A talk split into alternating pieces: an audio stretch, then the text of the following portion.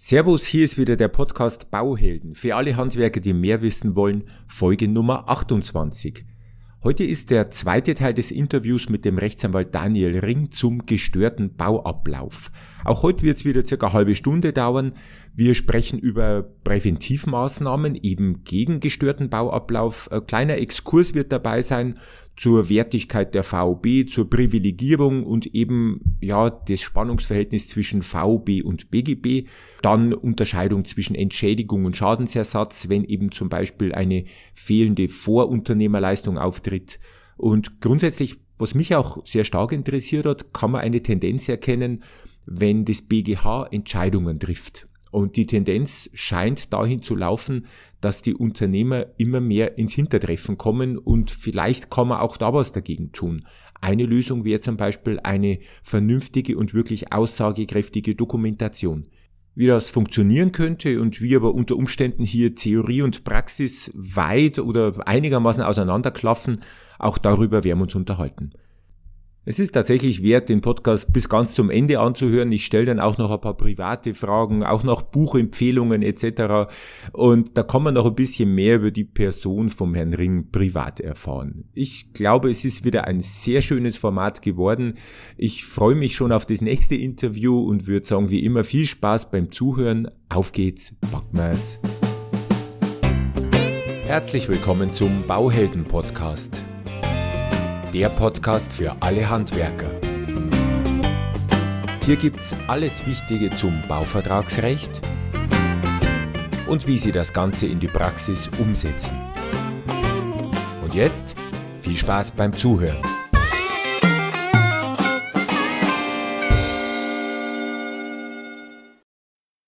Gibt's noch was, was ich grundsätzlich bei der Vertragsgestaltung beachten sollte? Oder, oder gibt es was, was Sie vielleicht den Unternehmern so mitgeben möchten, dass Sie sagen, pass auf, das sind die Top 3 oder die Top 5 oder so, das müsst ihr auf jeden Fall machen, auch wenn ihr jetzt keinen Anwalt in der Firma habt, eben weil es jetzt eine kleine Firma ist. Ähm, worauf sollte ich da vielleicht präventiv eben auch achten, was Sie halt also tun, damit eben da nichts passiert? Oder ist das Thema grundsätzlich einfach zu komplex, dass man sagt, das hängt immer vom Einzelfall ab? Ja, also grundsätzlich hängt das wirklich vom Einzelfall ab. Das muss man sich im Einzelfall anschauen. Also auch bezüglich der Vertragsgestaltung. Es wäre jetzt unseriös, eine Pauschallösung anzubieten und zu sagen, ich muss immer schauen, dass ich einen reinen BGB, BGB-Bauvertrag mache oder ich muss immer schauen, dass ich die VBB mit einbeziehe in der Vertragsgestaltung. Das kann man sicherlich nicht sagen, sondern das hängt dann auch von der einzelnen Unternehmens- oder Betriebsstruktur ab. Also man muss da wirklich für das Unternehmen dann eine maßgeschneiderte Lösung entwickeln. Wenn es für das eine Unternehmen günstig sein kann, auf die tatsächlich erforderlichen Kosten abzustellen, kann es für das andere Unternehmen vielleicht günstiger sein, auf die Auftragskalkulation abzustellen. Das ist dann immer auch eine Frage, wie wurde kalkuliert, wurde auskömmlich kalkuliert, wurde vielleicht aus Wettbewerbsgründen nicht auskömmlich kalkuliert und dann im Nachhinein durch überhöhte Nachtragsvergütungen, das Ganze wieder auszugleichen, das sind immer solche Fragestellungen, die ich berücksichtigen muss. Also da kann ich tatsächlich leider kein, keine Pauschallösung anbieten, müsste man sich im Einzelfall anschauen. Deswegen auch meine Empfehlung, gehen Sie ruhig zum Anwalt, ruhig auch zum Fachanwalt für Bau- und Architektenrecht und lassen Sie sich da im Vorfeld ganz einfach beraten. Der hilft Ihnen dabei, da maßgeschneiderte Lösungen zu entwickeln. Ich kann aber trotzdem natürlich schon einiges im Vorfeld selber beachten bei der Vertragsgestaltung. Also ich würde jetzt allen Unternehmern und Handwerkern da draußen empfehlen, wenn ich einen Vertrag mache und ich weiß, ich bin sensibilisiert dafür, dass es bestimmte finanzielle Anspruchsgrundlagen gibt, einmal den Schadensersatzanspruch, einmal den Entschädigungsanspruch, dann würde ich schauen, dass ich einfach in den Vertrag schon direkt Anknüpfungspunkte für den Schadensersatz und die Entschädigung reinschreibe. Wenn ich mir als Beispiel den 642 mal herausgreifen darf, das ist der Entschädigungsanspruch.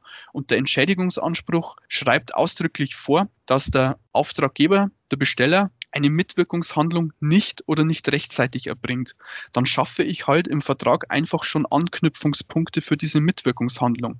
Zum Beispiel schreibe ich Planlieferfristen rein. Oder was auch eine Mitwirkungsobliegenheit des Auftraggebers ist, ist die Koordination. Ich muss alle Bauunternehmer, die bei größeren Baustellen zusammenwirken, auch bei kleineren Baustellen, muss ich koordinieren. Ich habe da eine gewisse Koordinationsverpflichtung. Und dann definiere ich halt im Vertrag schon ganz konkrete Maßnahmen, die der Auftraggeber erbringen muss, um dieser Koordinationsverpflichtung nachzukommen. Dann tue ich mich am Ende leichter, wenn im Vertrag ausdrücklich drin steht, was eigentlich erbracht hätte werden müssen, tue ich mich am Ende leichter, das dann wieder aufzugreifen. Ansonsten geht hinterher das große Geschrei los und die große Diskussion, das hätte ich ja überhaupt nicht erbringen müssen und da wurden ja überhaupt keine Fristen festgelegt etc. Also da würde ich einfach schon ganz konkrete Anknüpfungspunkte schaffen. Das heißt also jetzt, äh, das habe ich mir jetzt vorher befürchtet, ähm, äh, ich muss jetzt nicht mit jedem neuen Vertrag bei jedem neuen Bauvorhaben gleich wieder zu einem Anwalt rennen, sondern ich könnte einfach meine Verträge schon mal als Default-Einstellung, also als grundsätzliche Textbausteine, einfach ein paar Dinge schon mal von Haus auf einfügen, damit eben die nachher noch ein bisschen, ein bisschen rechtssicherer werden. Und, und die kann ich ja dann immer wieder dann benutzen praktisch. Und wenn es halt nicht zutrifft, dann spielt es ja keine Rolle. Aber wenn es eben dann der Fall ist, dann ist es gut, dass es eh schon in meine Grundverträge drinsteht. Verstehe ich das? So richtig. Das, das verstehen so richtig, ja. Mhm. Das, das, das kann man so machen. Ich würde nur davor warnen, da zu mischen. Also es, es ist halt immer eine Frage, wie, wie professionell will ich das Ganze betreiben. Also ich würde es auf jeden Fall vermeiden, irgendwelche Aufträge ohne vertragliche Grundlage auszuführen. Das ist das Schlechteste überhaupt. Also ein Vertrag ist besser als gar kein Vertrag. Ein schriftlicher Vertrag ist besser als gar kein Vertrag. Das würde ich auf jeden Fall immer schriftlich fixieren. Man muss dann aber auch aufpassen, wenn ich jetzt zum Beispiel sage, naja, ich möchte gerne einen VOB-Vertrag machen, beziehe die VOB mit ein, sage dann aber, eigentlich gefällt mir bei diesen Vergütungsnachträgen die BGB-Regelung mit diesen tatsächlich erforderlichen Kosten besser. Verweise also beim, beim 2.5 und 2.6 der VOBB, die auf die Urkalkulation abstellen, verweise ich einfach aufs BGB und erkläre da den 650b und c für anwendbar. Dann mag das zwar für diese Vergütungsnachträge dann gut sein, weil ich auf die tatsächlich erforderlichen Kosten abstellen kann, verliere aber unter Umständen die Privilegierung der VOBB, weil ich ja von der VOBB abweiche, heißt dann wieder, die VOBB ist einer Inhaltskontrolle ausgesetzt und da kann es dann durchaus sein, dass eigentlich Auftragnehmer günstige Vorschriften der VOBB unwirksam werden, weil sie sich am BGB messen lassen müssen. Das ist ein bisschen die juristische Fallstelle äh, dabei, die man schon im Hinterkopf haben sollte. Also Natürlich muss man nicht für jeden Vertrag zum Anwalt rennen, um, um, Gottes Willen. Aber es kann sich bei bestimmten Gestaltungen, vor allem wenn man durchmischt und wenn man da vielleicht ein bisschen wilder hin und her springt, anbieten und ist aus Sicherheitsgründen auch durchaus zu empfehlen. Ich finde es ja ganz spannend, dass Sie ja diese Privilegierung da jetzt ins Spiel bringen. Ich habe ja da irgendeinen Podcast einmal drüber gemacht. Äh, wie ist es denn jetzt tatsächlich? Ich meine, jetzt bestehen ja immer noch nebeneinander VB Teil B und eben BGB, äh, geändert mit Bauvertrag seit 2018 und solchen Dingen. Wie ist denn Ihre Prognose? Bleibt es tatsächlich so oder wird die VB irgendwann einmal sterben? Also ganz ehrlich, ich, ich sehe langsam den Sinn gar nicht mehr von der, weil es ist ja so viel jetzt schon im BGB geregelt und es ist ja nicht so, äh, dass das BGB für ein Unternehmer an verschiedenen verschiedenen Stellen wesentlich schlechter wäre als die VOB. Warum wird das Ding immer noch so künstlich am Leben gehalten? Jetzt aus meiner Sicht, gibt es da eine Prognose, ob das Ding irgendwann weg ist oder nur noch für die öffentlichen Auftraggeber? Weil es ist ja eh so schwer, einen echten VOB-Vertrag noch zu machen, wenn eben nichts geändert werden soll. Wer macht denn das schon? Welchen, welchen Vertrag gibt es, wo wirklich nichts mehr geändert wird? haben Sie recht, das ist in der Praxis ganz schwierig. Also den wird es so gut wie nicht geben. Es wird irgendwo immer von der VBB abgewichen. Eine Prognose zu stellen ist relativ schwierig. Ähm, also ich glaube, es ist zu erwarten, dass die VOBB zeitnah wieder geändert wird, dass es eine, eine Anpassung gibt, eben im Zuge dieser Bauvertragsreform. Dadurch, dass jetzt das BGB angepasst wurde seit 2018 und auch aufgrund des Umstands, dass durch diese durch diese Bauvertragsreform einfach äh, manche gesetzliche Leitbilder geändert wurden, gibt es einen gewissen Anpassungsbedarf bei der VBB. Und ich denke auch, dass der zeitnah erfolgen wird. Wird spannend sein, das Ganze zu beobachten. Letztlich ist ja die Zielsetzung der VBB immer gewesen, dass man ein möglichst ausgewogenes Regelwerk zwischen Auftraggeber und Auftragnehmerinteressen hat. Ob das noch so ist, ist fraglich. Ob das dann noch so beibehalten werden kann, wenn das, äh, wenn es ans BGB angepasst wird, also an die, an die Bauvertragsreform, ist ebenso fraglich. Wird man abwarten müssen. Ich würde mir selber, das ist jetzt aber meine Privatmeinung, wünschen, dass bei künftigen Reformen ein Element der, der Kooperation, mehr der Kooperation mit hineingebracht wird. Also ich verfolge die Diskussion. Mittlerweile gibt es ja schon Überlegungen, ob man nicht auf dreiseitige Verträge zurückgreift, also weg von diesem zweiseitigen konfrontativen Modell, das die VBB ja in, in vielen Normen an den Tag legt und mehr hin zu einer vielleicht zu dreiseitigen Vereinbarungen geht. Also dass man nicht nur den Auftraggeber und den Auftragnehmer mit ins Boot holt, sondern auch schon mit den Architekten, dem Planer oder vielleicht den Subunternehmer vom Auftragnehmer.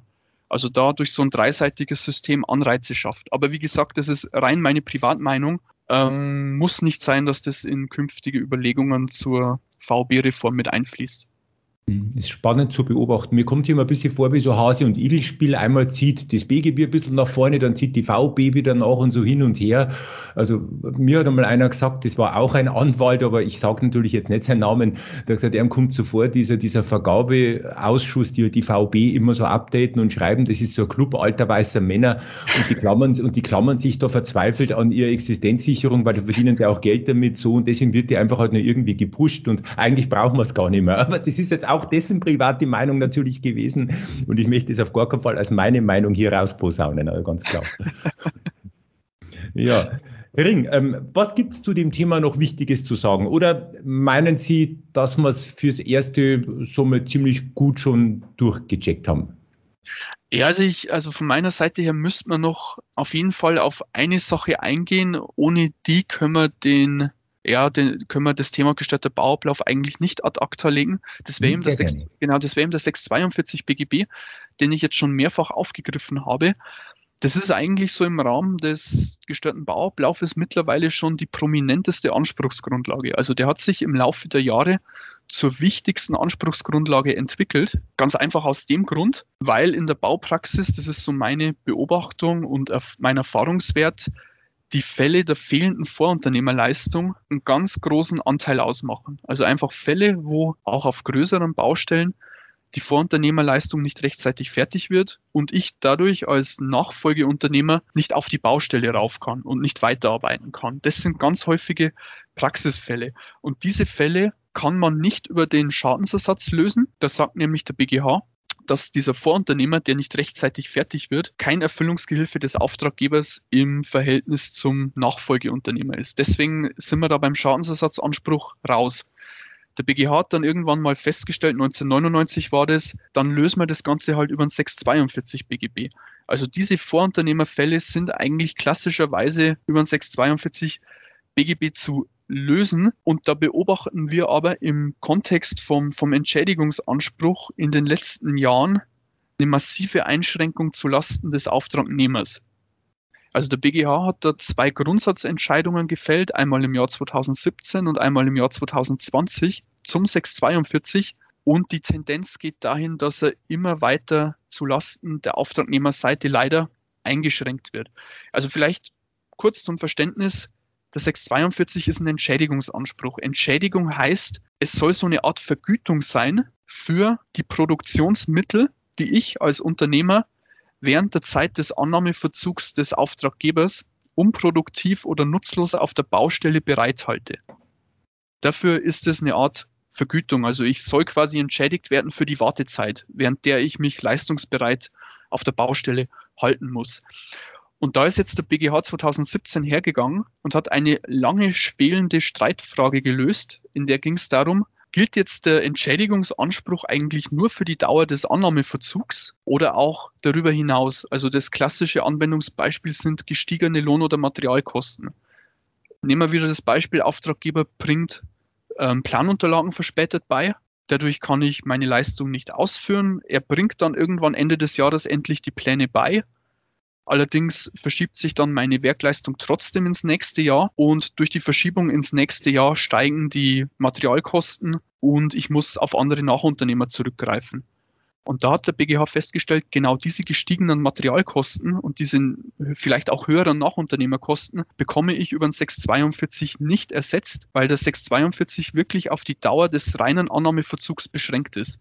Also genau der Zeitraum, wo der Auftraggeber die Planunterlagen nicht rechtzeitig zur Verfügung stellt.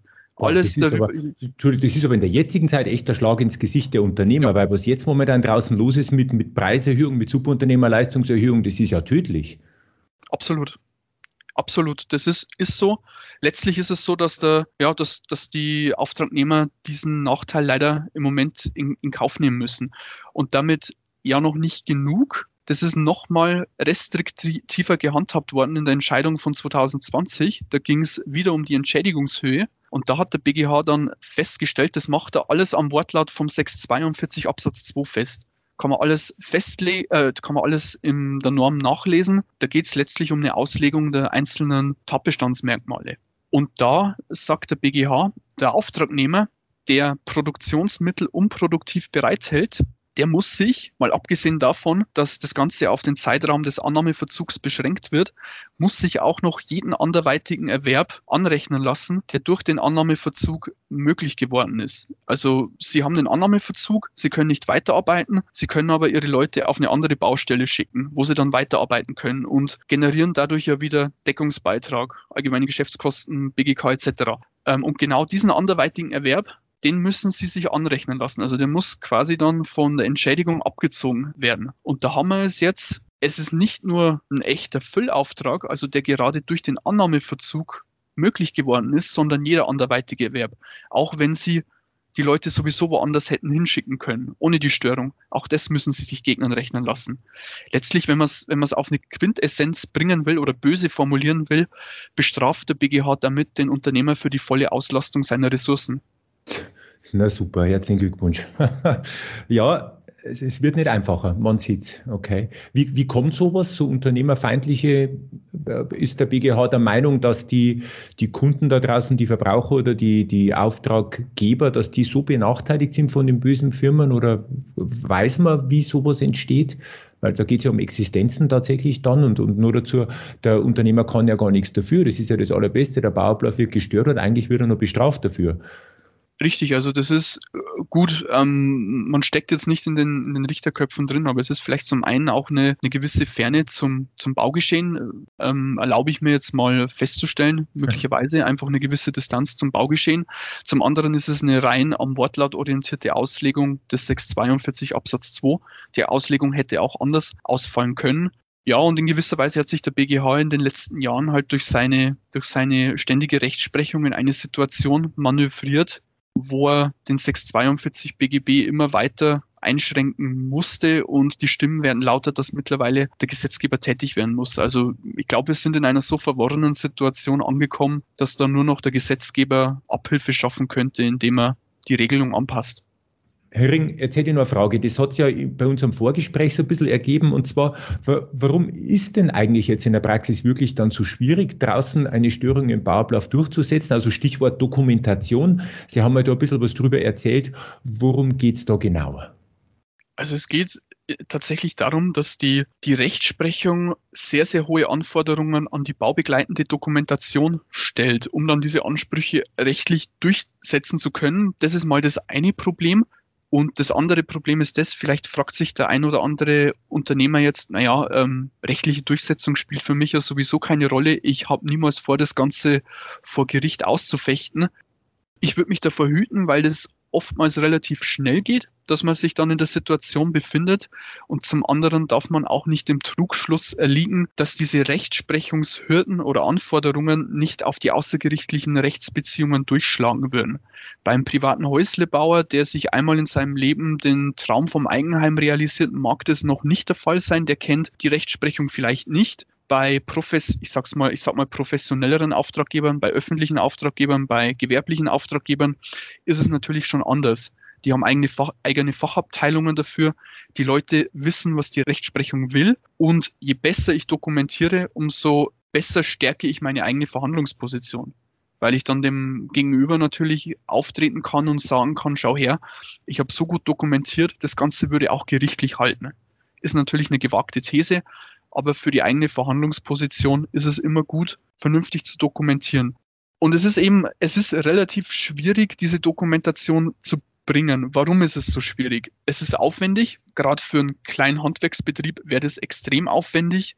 Auch für ein größeres Unternehmen ist es super aufwendig. Stellen Sie sich das mal vor, Sie bedienen auf einer größeren Baustelle 200 Wohnungen, werden irgendwelche Sozialwohnungen gebaut und Sie sind als Bodenleger drin, verlegen da 200 Wohnungen am Stück und dann tritt in der Wohnung 3 eine Störung auf, dann müssen Sie in die Wohnung 4 springen, dann tritt in der Wohnung 7 eine Störung auf, dann müssen Sie in die Wohnung 9 springen und so weiter und so fort. Das kann sich extrem zuspitzen, da treten verschiedenste Behinderungen auf, die sich überlagern und für diese Fälle sagt die Rechtsprechung, ja, lieber Auftragnehmer, wenn du jetzt da Ansprüche geltend machst, dann musst du mir aber schon genau darlegen, wie sich jetzt diese einzelne konkrete Behinderung auf dich in deinem Bauablauf zeitlich und wirtschaftlich ausgewirkt hat. Also Sie müssen dann tatsächlich darlegen, naja, ich hatte jetzt die eine Störung in der Wohnung X, Die führte dazu, dass ich die und die Arbeitskräfte in die Wohnung Y abziehen musste. Dadurch konnte ich in der Wohnung Y durch Produktivitätsverluste langsamer arbeiten. Das hat dann gewisse wirtschaftliche Einbußen zur Folge. Das müssten Sie alle, alles ganz genau dokumentieren. Und da kann man sich schon vorstellen, dass das mit einem ganz massiven Aufwand verbunden ist. Also wenn man das wirklich im Idealfall bewerkstelligen können wollen würde, wie es die Rechtsprechung möchte, dann müsste man da meiner Meinung nach eine, eine, Vollzeitstelle einrichten. Also eine Person, die nur auf der Baustelle rumrennt und die Sachen mit dokumentiert. Ähm, und das Ganze auf die Spitze getrieben wird, im Prinzip durch das Erfordernis der bauablaufbezogenen Darstellung. Also ich möchte hier jetzt auch niemanden verschrecken, ist mir auch wichtig, das zu sagen. Ich möchte nur. Zu spät. leider schon passiert. Ich möchte nur, ne, nur eine gewisse Sensibilisierung einfach für die, für die Problemfelder schaffen. Und wenn man diese Themen dann kennt, dann kann man ja immer auch ansetzen und auch wenn man es nur ein bisschen erfüllt oder versucht, es ein bisschen zu erfüllen, stärkt man ja schon die eigene Verhandlungsposition. Und es ist so, dass die Rechtsprechung definitiv beim Schadensersatzanspruch bei der gerichtlichen Durchsetzung und wahrscheinlich auch beim Entschädigungsanspruch. Das ist umstritten, aber aus Vorsichtsgründen würde ich die ablaufbezogene Darstellung auch beim Entschädigungsanspruch empfehlen. Diese, diese Darstellung fordert die Rechtsprechung, wenn sie ihre Ansprüche geltend machen. Und die müssen sie auch bringen, damit das Ganze substanziert ist und damit das Ganze auch vor Gericht standhält. Was ist jetzt diese bauablaufbezogene Darstellung? Also was versteht man eigentlich darunter?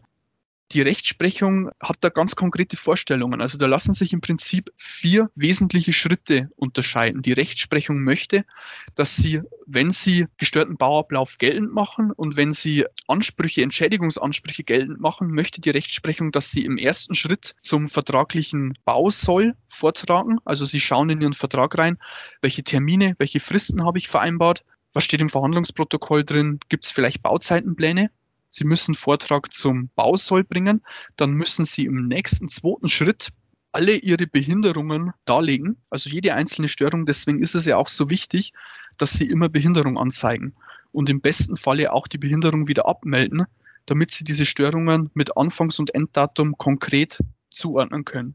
Also diese Behinderungen müssten Sie im Einzelnen darlegen. Das wäre der zweite Schritt. Im dritten Schritt wären dann diese einzelnen Behinderungen in den Terminplan, also in das vertragliche Soll einzuarbeiten und dann, jetzt kommt, jetzt wird es kompliziert, jetzt kommt die Störungsmodifikation. Da sind wir dann bei der störungsmodifizierten bauablaufbezogenen Darstellung. Was ist jetzt das? Das ist letztlich nichts anderes, als wenn Sie dann diese, diese Störungen in den Terminplan eingearbeitet haben, stellen Sie sich die Frage, wie würde mein vertragliches Bausoll aussehen, wenn ich diese Störungen berücksichtige? Also ich spinne quasi mein vertragliches Bausoll unter Berücksichtigung der Störungen weiter und im vierten, letzten Schritt vergleiche ich dann diese Störungsmodifikation des vertraglichen Bausolls mit dem tatsächlichen Ist-Bauablauf. Deswegen ist es auch so wichtig, dass Sie Ihren tatsächlichen Bauablauf minutiös dokumentieren. Also Sie müssen vergleichen, störungsmodifizierter Sollverlauf mit dem tatsächlichen Ist-Verlauf. Wie ist die Baustelle am Ende abgelaufen. Es reicht nach der Rechtsprechung definitiv nicht aus, dass Sie sich einfach den vertraglichen Baubeginn und den vertraglichen Fertigstellungstermin herauspicken und diese beiden Termine dann mit dem tatsächlichen Fertigstellungstermin vergleichen. Reicht nicht aus, keine Chance, viel zu wenig. Also Sie müssen einzelfallbezogen jede äh, Störung isoliert betrachten und mit ihren zeitlichen und wirtschaftlichen Auswirkungen bewerten. Am besten im Rahmen dieser bauablaufbezogenen Darstellung, die ich jetzt in vier Schritten skizziert habe. Das ist die Anforderung, das ist das, was Sie bringen müssen. Und ich glaube, das sieht man schon daran, wie, wie unglaublich schwierig das ist, das tatsächlich zu bringen. Das wäre natürlich so die Aufschrei der Unternehmer draußen, was soll man denn noch alles machen? Nur klar, wir wollen ja arbeiten und wollen nicht ständig, wie Sie sagen, da muss ich ja fast der Kraft einstellen. Äh, auf der anderen Seite ist so, man, jeder sollte ein Bautagebuch führen, jeder sollte einen Bauzeitenplan haben, beachten. Wenn wir ganz ehrlich sind, das gehört ja eigentlich zu den normalen unternehmerischen Pflichten dazu, weil wenn ich meine Baustelle terminlich nicht im Griff habe, kriege ich ja sowieso ein Problem. Also diese ganzen Aufschrei, die natürlich so sind, kann ich aber, glaube ich, gerade jetzt im Zuge der Digitalisierung Wahrscheinlich ganz gut lösen, wenn ich mich halt mit dem Thema beschäftige. Es ist ja nicht so, dass es nichts gäbe. Da gibt es vieles, das schon App-basiert ist, das ich auf meinem Smartphone äh, schon lösen kann. Und ich behaupte jetzt wenn das einigermaßen eingespielt ist, ist das gar nicht der große Aufwand, wie er halt jetzt immer so vorangetragen wird und so, oh, das können wir ja nicht alles leisten. Bitte, liebe Unternehmen, möchte jetzt da keinem dagegen reden oder sagen, äh, stellt euch doch nicht so an, sondern aber wenn wir uns ganz ehrlich befragen, glaube ich, geht es einfach nur so vielleicht um ein bisschen Berührungsängste und solche Dinge und vielleicht ist es einfach an der Zeit. Wir haben jetzt alle ein bisschen mit Digitalisierung mehr Berührung bekommen durch diese dämliche Corona-Geschichte.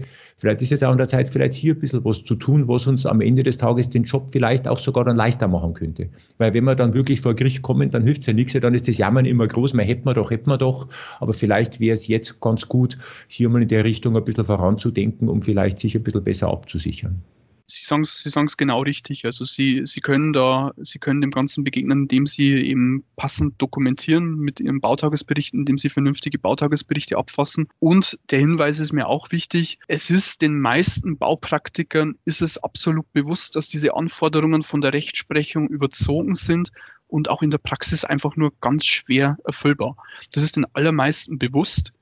Das ist ein, offenes Geheimnis. Und es geht letztlich darum, zu versuchen, diese Anforderungen so gut es geht zu erfüllen. Je besser ich die Anforderungen erfüllen kann, umso besser bin ich aufgestellt, eine umso stärkere Verhandlungsposition habe ich gegenüber meinem Auftraggeber. Und letztlich wird man auch diese Fälle des gestörten Bauablaufes wahrscheinlich am Ende des Tages am besten über Verhandlungen lösen. Also indem man sich da außergerichtlich einigt, indem man schon im Laufe der Bauabwicklung auf den Auftraggeber zugeht, das Gespräch sucht, ihn damit konfrontiert oder ihm ankündigt, dass da möglicherweise Ansprüche bestehen und dass man auch vorhat, die geltend zu machen. Und wenn man das offen kommuniziert, dann lässt sich da vieles vielleicht schon im Vorfeld auflösen. Eventuell kann man auch schon einiges im Rahmen dieser Vergütungsnachträge abdecken. Es liegen ja gibt ja, ja bei diesen gestörten Bauabläufen auch viele Überschneidungen. Da liegt eine Anordnung vom Auftraggeber vor und dann liegt vielleicht auch noch parallel das Unterlassen von einer Mitwirkungshandlung vor. Und da kann man vielleicht versuchen, dass man auch schon im Rahmen von einem Nachtragsangebot einfach offen kommuniziert und da dann schon Kosten für Bauzeitverlängerung mit reinpackt und dann weiß der Auftraggeber Bescheid und dann kann man das noch vor der Schlussrechnung klären. Schlechter ist es, oder was heißt schlechter? Ich würde ich würd meinen, für das Betriebsklima ungünstiger ist es, wenn man dann mit hohen Forderungen erst im Rahmen der Schlussrechnung aufwartet. Besser schon vorher ankündigen, mit offenen Karten spielen und dann lässt sich das Ganze kooperativ lösen meine Rede, ganz ehrlich, durchs Reden kommen die Leute zusammen. Das sagt man nicht nur bei uns in der Oberpfalz. Und am, Ende, am anderen Ende der Strippe ist ja doch auch immer nur ein Mensch. Ob es jetzt ein Anwalt ist, ein Unternehmer oder jemand vom öffentlichen Auftraggeber, da geht es immer auch um Befindlichkeiten. Und ich glaube, wenn man vernünftig miteinander umgeht und vielleicht am grünen Tisch dann eine Lösung findet, das ist doch für beide Seiten die beste Lösung. Jetzt nicht, dass ich Anwälte arbeitslos machen möchte. Die können ja gerne in der Prävention und, und während des Bauablaufs mit eingreifen. Aber vom Streiten hat ja tatsächlich am Ende des Tages Tages keiner was. Wir sind ja auch berufsrechtlich ähm, dazu gehalten, dass wir versuchen, auf ähm, außergerichtliche Lösungen hinzuwirken. Also von dem her nicht, nicht die, die, Anwälte haben auch kein Interesse daran, dass da gestritten wird oder dass das Ganze am Ende dann gerichtlich ausgefochten wird, sondern ähm, man hat eher ein Interesse daran, das, das im Vorfeld im Keim zu ersticken und dann außergerichtlich beizulegen. Mhm. Ja, und wenn jeder ein bisschen nachgibt und man trifft sie dann irgendwo in der Mitte, ganz ehrlich, da spart man Zeit und Geld und Nerven. Und das sollte wirklich in jedermanns Interesse sein, denke ich mal. Herr Ring, also jetzt haben wir schon gut die Stunde jetzt gerissen. Das wird wohl auch ein Zweiteiler werden, wie es bis jetzt ausschaut. Jetzt habe ich es aber, ich werde es auch in Zukunft so halten. Ich würde am Schluss einfach gerne mal ein, zwei, drei private Fragen stellen, wenn das für Sie okay ist. Sie müssen es mir auch nicht beantworten, wenn Sie sagen, das geht jetzt dann doch zu sehr ins Private rein. Ist das für Sie okay, Herr Ring? Ist für mich in Ordnung, Herr Kett. Können es gerne okay. machen. Also grundsätzlich einmal, ich habe ja auch schon so Anwälte kennengelernt, und jetzt würde ich einmal sagen, Sie sind ein echter sympathischer, Sie sind ein echter netter Mensch. Äh, Sie kannten ja auch irgendwas Soziales machen. Jetzt wirklich meine Frage, warum haben Sie sich entschlossen, Anwalt zu werden und auch noch jetzt auf dem Bau, was ich jetzt nicht als das leichteste Schlachtfeld so ansehen möchte. Was bewegt einen jungen Menschen dazu, was möchte er da bewirken, Anwalt zu werden? Hm, das ist eine sehr gute Frage. Ich finde auch. tatsächlich äh, in der Rückschau würde ich meinen, dass zum einen die, die elterliche Vorprägung eine gewisse Rolle spielt. Also mein Vater ist Polizeibeamter. Dadurch habe ich schon früh eine gewisse Nähe zum Juristischen bekommen, in erster Linie zum Strafrechtlichen, weniger zum Baurechtlichen, aber einfach eine, eine gewisse Nähe zur Juristerei. Und ähm, zum anderen ist es auch die Überlegung gewesen, dass man mit Jura einfach hinten raus relativ viel machen kann. Also man ist nicht festgelegt, sondern mit einer juristischen Ausbildung stehen einem viele Wege offen. Das hat sich auch im Nachhinein bewahrheitet. Also das ist tatsächlich so. Und die Nähe dann zum Baurecht ist ja eigentlich auch durch Studium oder vielmehr durchs Referendariat ähm, gekommen. Also mich hat dann auch das, das öffentliche Baurecht sehr interessiert. Das fand ich ähm, ziemlich spannend hatte dann eben, wie gesagt, die Kontrasterfahrung in der Industrie, beim Automobilzulieferer im Unternehmen zu arbeiten und wollte dann ganz bewusst in eine andere Branche wechseln, um auch diesen, ja, diesen Stallgeruch loszuwerden, einfach ähm, andere Erfahrungen zu sammeln. Habe mich dann an mein Interesse für das öffentliche Baurecht erinnert und bin aus diesem Grund dann auch in die Baubranche gewechselt. Jetzt beschäftige ich mich zwar aktuell fast gar nicht mehr mit dem öffentlichen Baurecht, weil es im Bauunternehmen nur ums private Baurecht geht, aber das ist nicht minder spannend.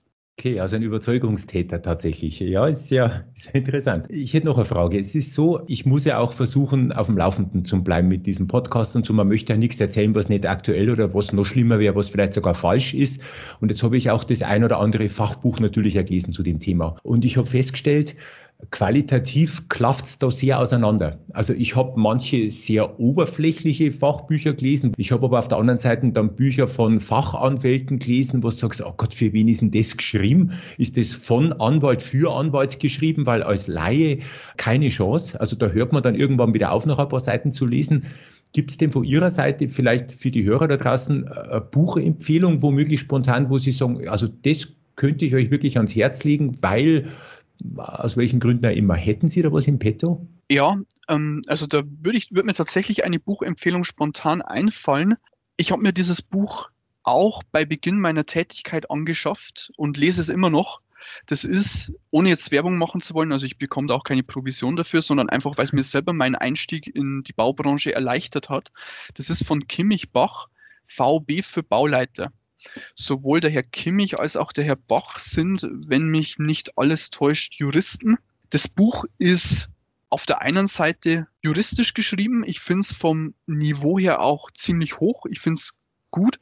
Auf der anderen Seite ähm, versuchen sie aber immer wieder den Schlenker zum Praktischen zu bekommen. Also es gibt auch eigene Rubriken dann, wo es nur darum geht, wie wird das Ganze in der Praxis gehandhabt. Also wo Praxisfälle beleuchtet werden Genau, so, so heißt es, jetzt lese ich es gerade in der Gliederung, Handhabung in der Praxis.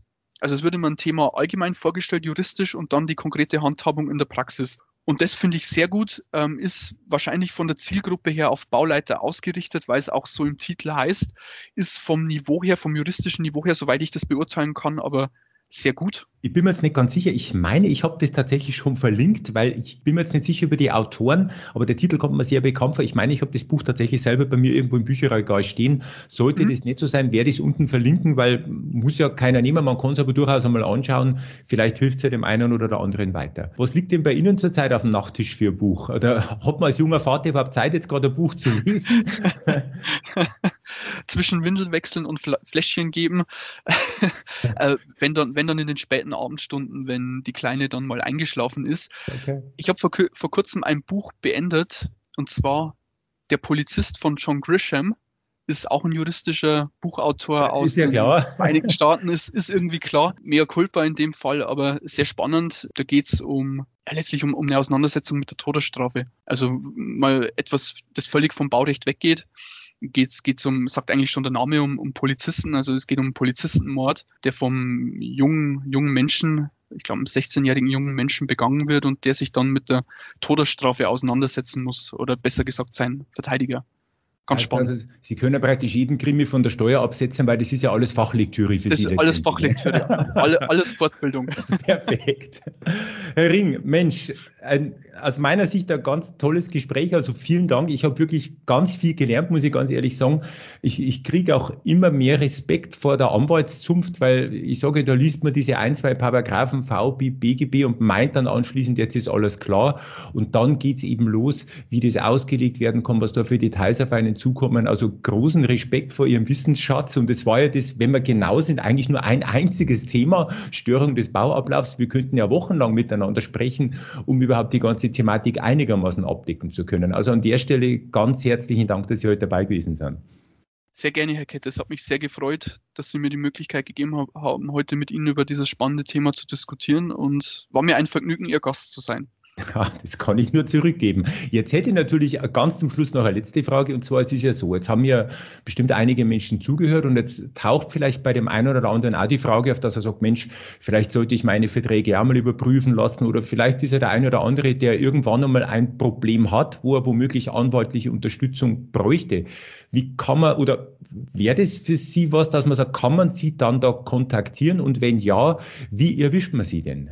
Also natürlich, ich möchte jetzt da nicht auftragsbezogen irgendwie Werbung machen, überhaupt nicht, aber es spricht aus meiner Sicht nichts dagegen, mal die Kontaktdaten zu nennen. Das wäre zum einen meine E-Mail-Adresse, das wäre die info at rr-ra-ring.de